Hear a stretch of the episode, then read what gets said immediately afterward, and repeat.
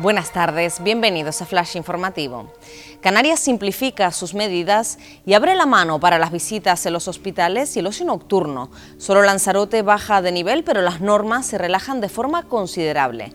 El aforo en el transporte público vuelve al 100% y en Tenerife y Gran Canaria, que siguen en el nivel 4, se permiten grupos de hasta 8 personas y el horario de cierre se establece a las 3 de la madrugada. Casado exige a Ayuso aclarar el contrato de las mascarillas y la presidenta de la Comunidad de Madrid puntualiza que su hermano cobró por gestiones con la empresa. El gobierno ha tachado de lamentable el espectáculo que está ofreciendo el Partido Popular porque a su parecer afecta a la calidad democrática y pide que si existen irregularidades se deriven a los tribunales. La policía local de Santa Cruz asegura estar sobrepasada por la gran cantidad de incidentes durante los fines de semana. Los sindicatos policiales indican que no habrá refuerzo estos días en las zonas conflictivas, pese al anunciado por el área de seguridad. Uno de los menores implicados en la reyerta multitudinaria sucedida en la capital tinerfeña sufrió heridas de arma blanca.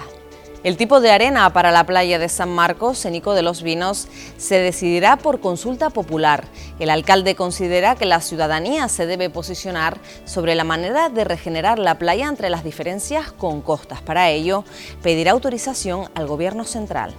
Más noticias en diariodeavisos.com.